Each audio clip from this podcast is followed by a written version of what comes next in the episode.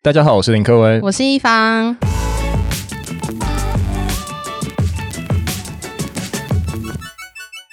我们今天特别请到了 Nuke 毛盒子的执行长 Joy 来到我们的节目。他其实是在卖宠物用品，然后他自己是自创品牌，我觉得非常厉害。我们欢迎他。 Hello，大家好，我是毛盒子执行长 Joy，大家好。这次比较特别，是我们第一次尝试三个人录音啊，所以其实可能三个都有点紧张。不哦，过、对，这也是我第一次录音，这大家超都是紧张第一的，次怎么 办？不过没关 系，我们可以直接开始。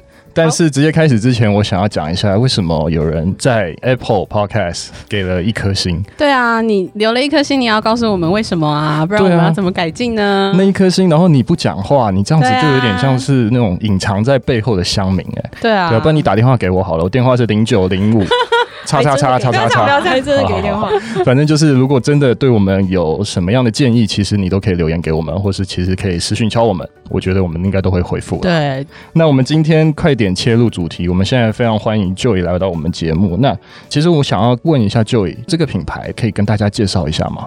毛盒子这个品牌，它创立的初衷是希望可以设计一个特殊的商品，除了特殊的商品之外，它还要有独特的外表。独特的外表类似是什么？就比方说项圈，它不只是项圈，它要有可以发光的功能。它里面有放了发光条，因为狗狗晚上跑来跑去非常危险，所以如果你不开灯的话，有些人骑车啊、骑脚踏车什么撞到它很危险。可是你这样等于说是野放那只狗、哎，那它这样不是很危险吗？通常在河滨的狗比较是让它到处跑的状态。哦可是如了果你走到那个河滨以外，就是平常道路的地解方的它话，就会把它牵着你就嘛，要对把不它对？牵着。因为它有时候会爆冲。对对对对啊对，一定要牵着的。那我看到你的商品都是以富士山这个元素为主，为什么会想要挑这个主 题？因为之前卖在卖项圈的时候呢，你就发现台湾人跟香港人跟澳门人，他特别喜欢日本这些元素，尤其里面有富士山、有彩彩的存在、东京铁塔这些日本的元素，嗯他觉得卖的比其他东西还要好。于是我就抓出富士山这个元素，当然产品上面不是放了富士山它就会卖，而是说有了富士山这一个特色之后，你还要在富士山上面再加上一个功能，也就是我让它喷水，在富士山山顶上面喷水，这是一个市面上没有的一个东西，所以它造成这个商品它的独特性。哇，其实很特别，但其实富士山它真正不会喷水吧？应该就喷雪吧？ 对，所 以喷水啊是怎样？它应该喷雪啊， 因为它这么高的山上，然后上面都是白白的，应该不可能会喷水。所以其实我有想到接下来我富士山我的新商品路线是什么，我想要它喷烟。哦，喷烟其实可以耶、对啊， 那对啊烟对啊是什么？狗狗需要烟这个东 西吗？狗狗不需要烟这个东西，但是这是接下来产品开发一个秘密，我只能在这里先预哦告大家一下。哦这是这是 secret，不能讲。对，这是一个小小 secret，跟大家一个好啊，大家可以期待一下啊。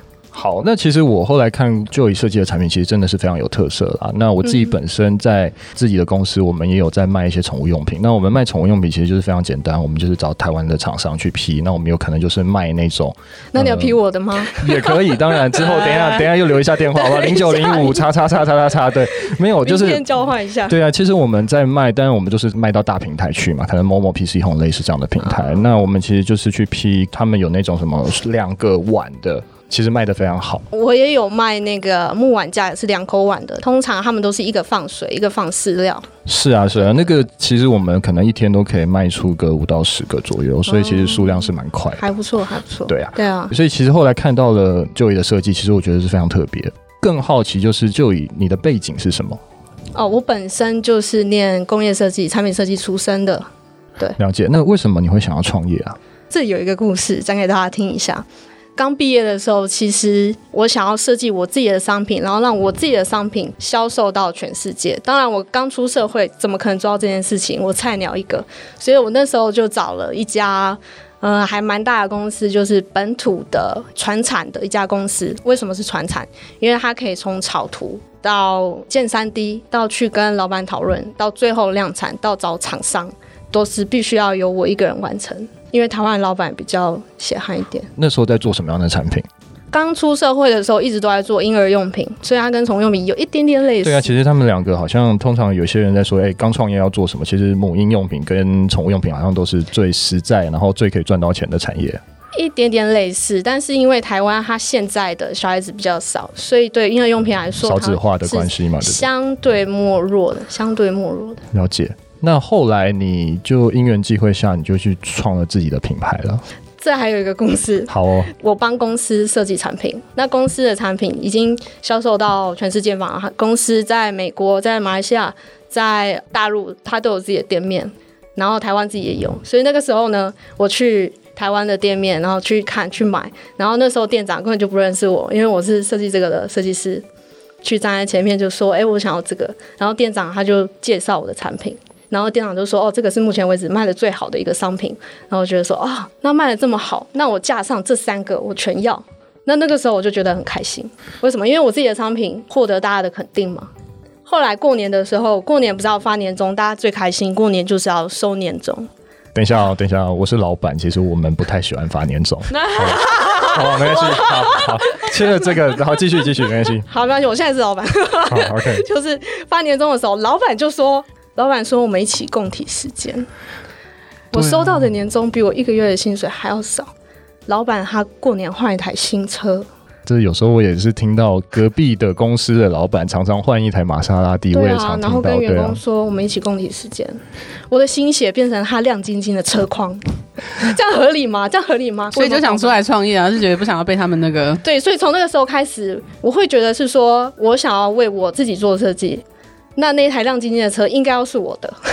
我觉得是非常好的一个梦想。当然，我觉得 Joey 现在也实现了啦，这是当然是没有啦，好的我还没有一台车啦。但也没关系，已经朝那个路线迈进了。 有有有，真的玛莎拉蒂一台。但是其实我觉得以老板的角度来讲，当然还是会希望就是共体时间，对 不对？那你不要换新车 了， 你不要再我我没有换，但那你不是可以换洗车。我永远都停在非常远的地方，好了，永远都没有人看得到，然后我都走路过去， 有没有？我跟你讲，老板要装穷，就觉得啊、好可怜，今年一定没有赚什么钱。对啊，真的是一方， 对啊，你还收这么贵，对啊。好，啊赶快回来。那我想问一下 Joey，那你目前的产品有上架在哪些线上的投入做贩售？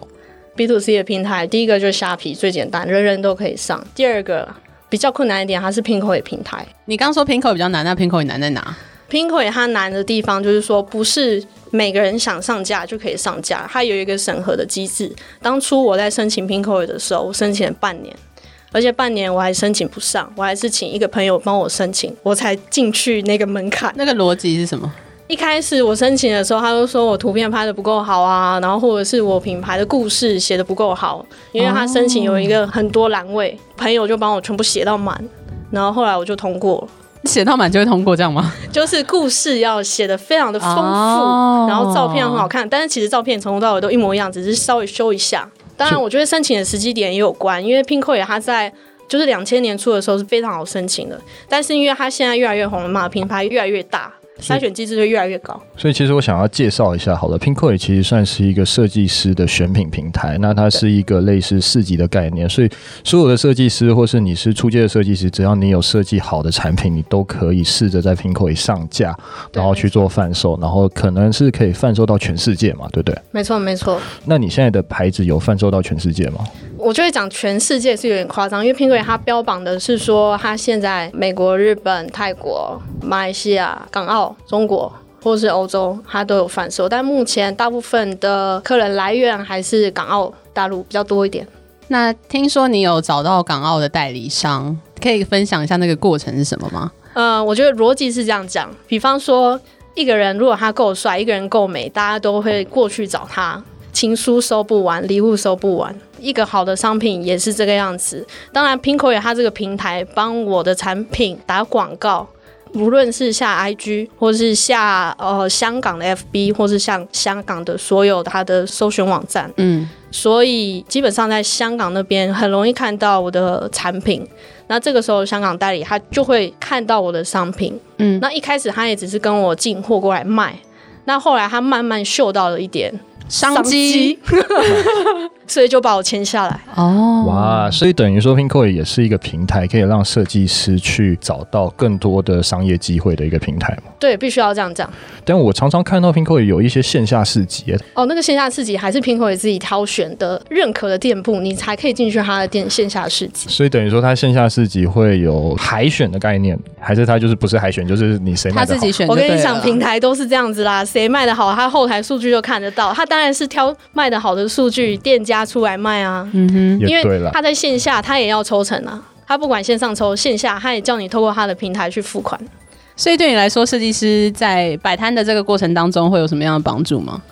基本上，我认为所有的设计师，比方说他是一个做产品的设计师，好了，像我一样产品设计出身，我认为他一定要去街头摆摊，实际上去接触这些群众，因为设计师很容易待在自己的房间里面做自己的小设计，然后都没有接触群众，问卷也没有发。不会知道群众在想什么，所以我会建议，如果是刚出来的设计师，或者是在业界工作很久的设计师，很想要做自己的商品，那我会建议你先做出来，先去街头，直接去接触群众，因为群众他是最自然的。你要他掏钱出来，有没有难？要你掏钱出来买东西，会不会很难？很难呢、对啊。可是，一对啊方你之前不是这样讲啊？你说你的你是冲动型消费啊，哎没有你好不就是好买衣服还有包包是哪是有？很很直接，就是一直买一直买现。在在说摆摊哦哦，，摆摊，所以摆摊，如果你有碰到一个衣服或是包包，你搞不好也是会直接对买啊。，啊那你在逛摊位的时候，你可以发现你自己有喜欢的东西跟不喜欢的东西。那这个时候你在摆摊，你看到群众看你的东西，你看一眼就知道他看这个东西不喜欢，看这个东西喜欢，那你就对啊可以直接跟他问他说：“哎、这个东西你觉得怎么样？”然后他就会说那个东西的缺点。群众都是很真实的，对，群嗯很众都 real 是很的，真实的。而且你知道最真实的是什么吗？逛街的人旁边的男朋友，他最真实。男朋友的眼睛反而是雪亮的，就对。，对，因为为什么啊因为女生很容易就是看到有一点点可爱就很想买掏钱，然后这时候男生就会阻止她。所以我们身为摊友，我以前也是摆摊起家的，摊友呢最很讨厌的男就男是男朋友。正在逛的那个人的另另外外一一个半。人，哦有没有 就搞不好是是女朋友对啊啊，女朋友会阻止吗？一定是男生会阻止吗？我跟你讲，通常男生如果喜欢逛女生，就会让她买。哦我我不知道为什么，因为男生就很喜欢把女生拉走，所以我摆摊的时候呢，就会希望他们的男朋友赶快走开。那以后就摆一个男生止步的摊位的那种 就好了，对啊，这样是不是就可以进去就可以哎，直这接买？个点子不错 哎，对哎，啊我，还蛮 我跟你讲，我可爱摆的摊的时候我遇到一个很好笑的，因为他就是有一个妈妈要逛，带一个小儿子，他小儿子有个小凳子，他小儿子就直接把小凳子拿出来坐，然后他妈就慢慢逛，逛个半个小时。等于说有一个游乐场在旁边要有男友椅啊我觉得对啊，男友椅要，对。男友哎男友师大待区师遇。大有很多这种男友椅啊，如果你有去是吗逛，那他前面都会放说男朋友等待区，不是对啊，啊。我我跟你讲，没我家注意旁边有过个商场，然后它有一间店就是按摩椅店，那个那按摩椅全部都是男生，就是中年男子去做的，因为他老婆或者是他女朋友就在旁边逛。不过我觉得也可以啦，因为应该只有男生他会去消费按摩椅这种东西，哦搞不好这也是一个另类的一个方法，可以让按摩椅的业绩提升。哦，我对觉啊得纯粹就是放男友区，啊所以说其实摆摊很重要，就是这个部分吧，对啊，我觉得哎 各这各其实大其摆他摊技的能人又不重要，对啊，好了，总结就是说，建议设计师一定要实际上去接触群众，你才能知道自己的东西到底是不是受欢迎的。如果受欢迎，你就往那个方向去深造。我觉得很像是我们可能在做一些呃新创的产品的时候，我们也会想要去接地气，去问问看民众啊。所以等于说，这就有点像是去做体会民众的感觉，然后去 test 这样子，就有点像是发问卷，也是一个这样的模式。你等于对对说对问卷回来，假如说真的，哎，这个东西太丑了，你就可能要想一下你的取向到底是要怎么做。对，像我一开始在做富士山喝水器的时候，我前面也是发了两次问卷，因为富士山喝水器它其实前前后后改了差不多三四次，那你之前是做玉山吗？还是还是什么阳明山？一样也是从富士山这个造型出发，只是说不可能一开始就抓到消费者的口味，对你一定要一直去问使用者。比方说一开始我 photo type 一开始先打出来，我先去让猫友使用，给我回馈，给我回馈了之后，我就要去发问卷。问卷一回来，我就知道说哦，这个东西要改，这个东西山太高，或储水区不够多。 哎，那你是做出来直接送给他们用吗？让他们就是可以在家里自己尝试这个富士山的喷水效果？呃，是一的开始我当然是先打样，打打样塑胶的样，先让他们去使用，一定要让他们试用，因为一定会有问题。一个产品它出来不可能一出来就百分之百完美，哇，perfect 大卖，一定要是一项一项的小点慢慢修，慢慢修，好的商品就是这样做出来。